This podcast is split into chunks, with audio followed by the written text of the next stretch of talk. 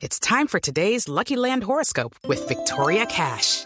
Life's gotten mundane, so shake up the daily routine and be adventurous with a trip to Lucky Land. You know what they say. Your chance to win starts with a spin. So go to LuckyLandSlots.com to play over 100 social casino-style games for free for your chance to redeem some serious prizes. Get lucky today at LuckyLandSlots.com. Available to players in the U.S., excluding Washington and Michigan. No purchase necessary. VGW Group. Void or prohibited by law. 18 plus. Terms and conditions apply. 11 de la mañana, cuatro minutos, ante las denuncias y videos que se han conocido sobre supuestos ataques y abusos del SMAT de la policía en contra de los manifestantes del paro agrario, las autoridades anunciaron que están dispuestas a iniciar investigaciones. Sin embargo, el director de la policía, el general Rodolfo Palomino, negó tener conocimiento de excesos por parte de los uniformados. Bueno, creo que abusos eh, de la policía no han habido. Realmente lo que hemos hecho es contener estos desmanes. Hemos tenido que capturar y poner a disposición de la Fiscalía a 175 personas. Hemos tenido que actuar sobre 21 puntos de perturbación. A esta hora, más de 50 volqueteros bloquean la vía panamericana. Según los manifestantes, el gobierno les adeuda más de 1.200 millones de pesos. El reporte con Daniel Pedraza. Sí, muy buenos días y continuando con las noticias del paro nacional agrario y los paros que se dan en todo el país, me encuentro a la entrada de Sabana de Torres donde más de 50 volqueteros también están protestando. Me encuentro con Jaime Hernández, el vocero de los volqueteros. Bueno, Jaime, ¿por qué la protesta de ustedes? La gente se cansa, llevamos más de un año que se terminaron las obras de la construcción de una región sobre el margen izquierdo del río Lebrija con recursos que destinó eh, Colombia Humanitaria por un compromiso que hizo el señor presidente de la República el doctor Juan Manuel Santos a una visita que hizo a la zona en la pasada ola invernal. Hace un año estamos pidiéndole, estamos rogándole a la señora ministra, viceministra del Medio Ambiente, la doctora Adriana Soto, que nos cancele la módica suma de 1.200 millones de pesos que nos tiene al borde de no saber qué más hacer.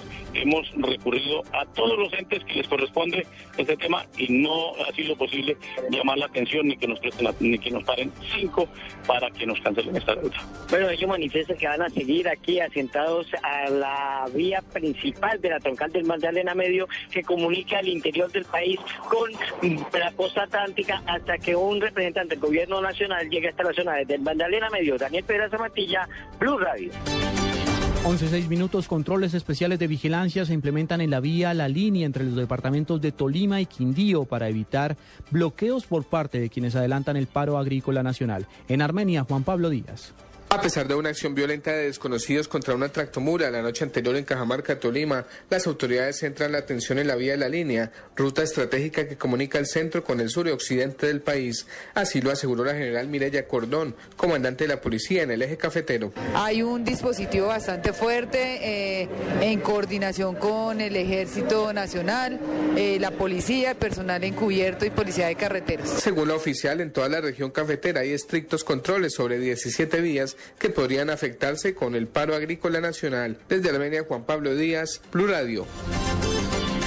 11 de 7 minutos. En otras noticias, autoridades del Atlántico renunciaron a la construcción de una cárcel de máxima seguridad en su territorio. La información desde Barranquilla con Eberto Amor.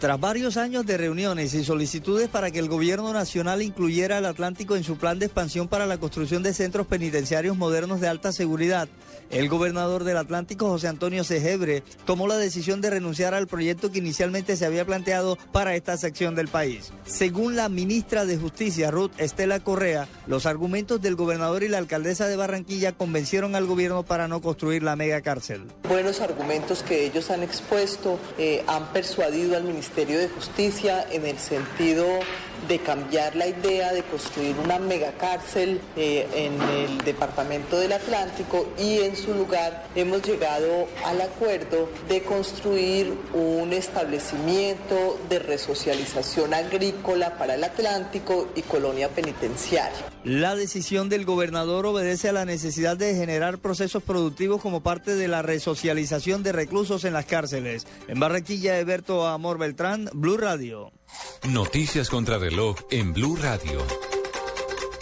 11 de la mañana, 8 minutos. Noticia en desarrollo. Delegados de la ONU, de la Universidad Nacional, se reúnen a esta hora con algunos de los voceros del gobierno y de las FARC en La Habana, Cuba. Esto a pesar de que la guerrilla anunció una pausa y el presidente Juan Manuel Santos ordenó a su equipo negociador regresarse al país. La cifra que es noticia hasta ahora, 18 vías principales de Boyacá se encuentran bloqueadas según la Dirección de Tránsito y Transporte de la Policía. Son la vía entre Chiquinquirá y Tunja en los sitios conocidos como el Desaguadero en Samacá, Tres Esquinas, Tinjacá y Florencia en Tunja. Esta misma situación también se registra en el carreteable entre Tunja y Venta Quemada, en el sector conocido como La Playa. Quedamos atentos a la violencia en Siria. La coalición nacional, la mayoría de la alianza opositora de este país, negó hoy que los rebeldes posean armas químicas en la lucha contra las fuerzas del régimen del presidente sirio Bachar al-Assad.